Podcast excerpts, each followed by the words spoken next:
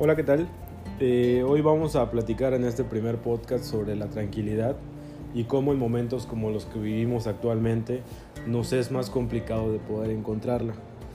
Para poder contextualizar el cómo en momentos anteriores podíamos sentirnos más tranquilos que ahora, quisiera que pensáramos la cantidad de información que recibimos actualmente.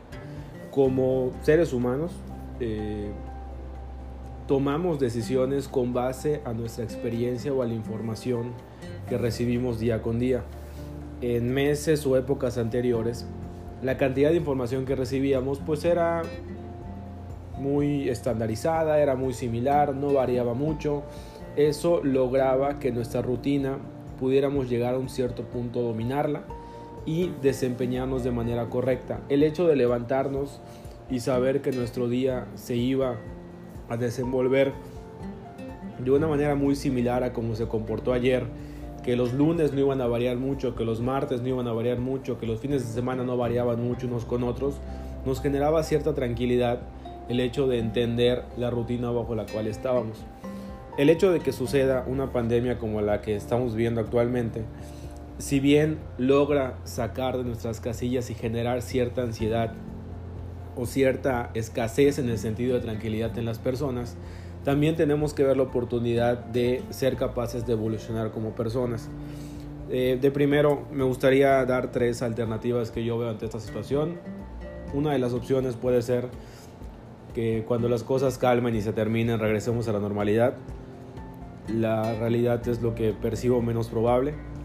Otra alternativa puede ser que las cosas se mantengan como estamos actualmente, se genera un caos al momento, la gente se le complica adaptarse, la gente se le complica mover la rutina de oficina a casa, mover la rutina presencial a digital, pero en ese caos logra eh, internarse en un proceso de adaptación, pero es un proceso de adaptación corto.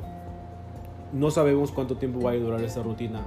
Y hay una tercera alternativa que puede ser que este proceso que estamos viviendo ahorita, donde no conocemos el futuro, donde es muy incierto lo que pueda pasar, donde tenemos mucha información que nos confunde a raíz de todo lo que estamos recibiendo día con día, generándonos cada vez más intranquilidad en lugar de certeza, este proceso se acelere y nos metamos a rutinas donde lo único constante sea permanecer eh, en el cambio. ¿Y por qué comento esto? Eh, platicaba al principio del podcast de cómo encontrar la tranquilidad o regresar al punto de tranquilidad donde actualmente estábamos acostumbrados a estar. Para, dentro de esta nueva visión que nos va a poder tocar vivir, encontrar la tranquilidad, no encuentro una alternativa diferente que los tres pasos que les voy a comentar.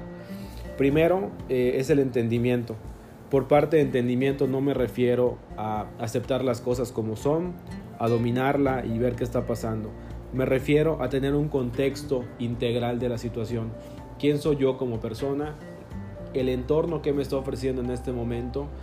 ¿A qué se debe que haya mucha incertidumbre? Y entender que estamos en épocas de incertidumbre y que estamos en épocas de un cambio con mucha rapidez y que muy probablemente bajo esa rutina y dinámica vamos a tener que seguir actuando. Hay que entenderlo. Entendiendo ese punto viene un siguiente apartado que se llama flexibilidad. Por flexibilidad, eh, muchos hablan de innovación, muchos hablan de adaptarse, muchos hablan de eh, permanecer en la rutina que ya estamos ahorita y manejarlo de manera correcta. Sí, pero no me limito solo a eso. Con flexibilidad me refiero a ser capaz de sobrevivir en este momento que está atravesando, pero también ser capaz de romper con creencias, romper con hábitos, romper con costumbres, romper con cosas que actualmente dominamos y que creemos que así son.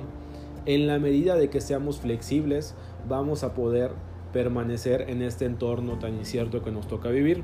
Y el tercer punto es una consecuencia de la flexibilidad, que es la adaptación.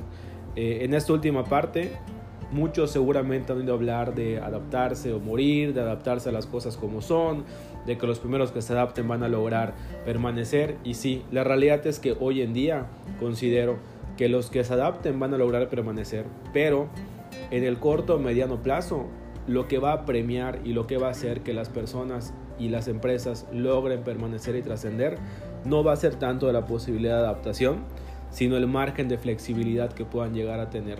Porque las curvas que van a requerir estarnos adaptando van a ser tan cortas y de una velocidad tan rápida que solamente los que sean muy flexibles en su operación y en su dinámica de movimiento van a poder adaptarse de manera constante.